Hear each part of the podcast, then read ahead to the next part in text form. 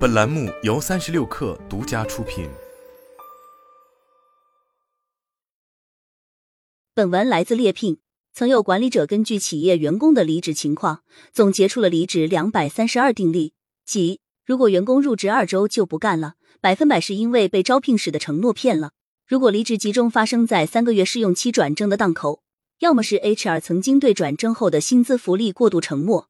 要么是员工深入了解了企业文化后自知无法适应。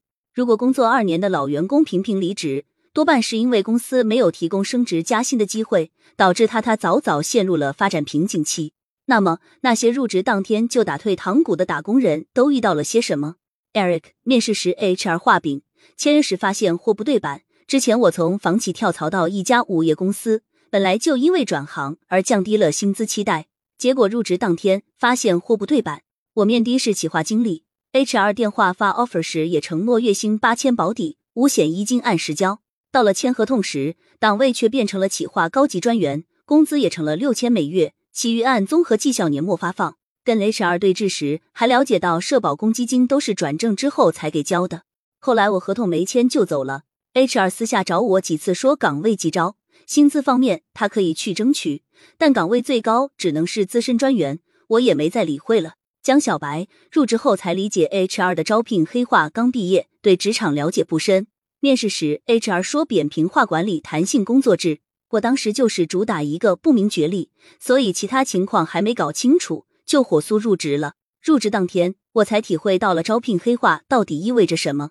所谓扁平化管理，是我根本没有独立工位，只能跟四个同事一起挤在会议室的长条桌上办公。而且经理就坐在我旁边，导致我连手机都不敢看。中午点外卖都觉得心慌。所谓弹性工作制，是我好不容易熬到下班前最后十分钟，经理突然说：“我们开会过一下这周的工作内容吧。”然后就一个人啰嗦了二小时，吓得我晚上回家就微信 HR：“ 这份工作不适合我，明天不去了。”文文入职交接，发现一个人要干二份活。入职某电商公司做行政人事，我的第一个任务就是在 XHS 上注册小号，发布入职了叉叉神仙公司，工作待遇怎样好，下午茶有多丰盛之类的内容。调平台上的妹子能过来面试，招聘的手段离谱，是因为客服岗的流失率太大了，薪资低投诉多，很难招到人。然后下午有人做离职交接，我问主管应该交接给谁。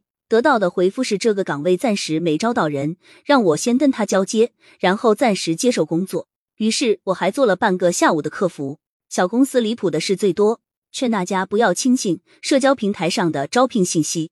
小明同学家族企业在加闲了三个月后，我终于谈妥了一份 offer，入职了。上班第一天，我就发现公司有很严重的问题。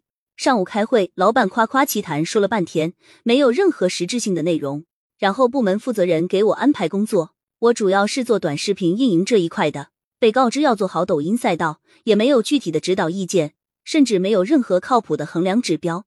抽烟的时间跟老员工闲聊，大致了解到公司是家族企业，有实权的岗位都是老板的亲戚任职，从业务发展到员工管理都挺混乱。前不久刚砍掉了一个不挣钱的部门，一分钱赔偿都没有。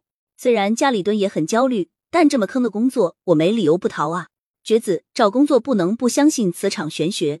去年接到的一份 offer，公司看起来还不错，但不知道为什么面试时总觉得哪里怪怪的。这种不舒服的感觉，甚至压过了找到工作的欣喜。中午跟同事们一起吃饭，突然聊起来我是本市的一个资历比较久的同事，意味深长。看来王总就是喜欢招本地人啊。虽然他们没有再接着这个话题往下聊，但这句话更加让我觉得不对劲儿。大概待了两三天吧，我始终觉得跟这家公司磁场不合，就逃了。几个月后，朋友转给我一条吐槽帖，是那家公司的 HR 吐槽公司的十宗罪，其中一条就是说，老板认为本地人住家里吃家里，生活成本更低，即便开很低的公司也能留得住，所以特别爱招本市的员工。恍然大悟，原来差点就被资本家收割了。这通勤时间太长，撑了两周，还是决定离职。前几年社区团购业务疯狂圈地时，我接到了某电商大厂的 offer，当时很纠结要不要入职，因为工作是善修的，而且离家实在很远。但大厂毕竟有光环，为了能给自己的简历贴贴金，我还是去了。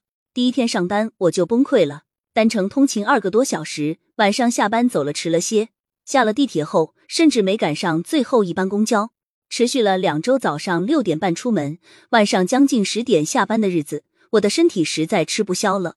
离职后，除了佩服网上那些坚持极限通勤的人，只剩下一个想法：如果一份工作收到 offer 时还需要纠结去不去，那多半是不适合的。如果把面试理解为找工作时的相亲，那么入职后的试用期就像一段尝试性的交往。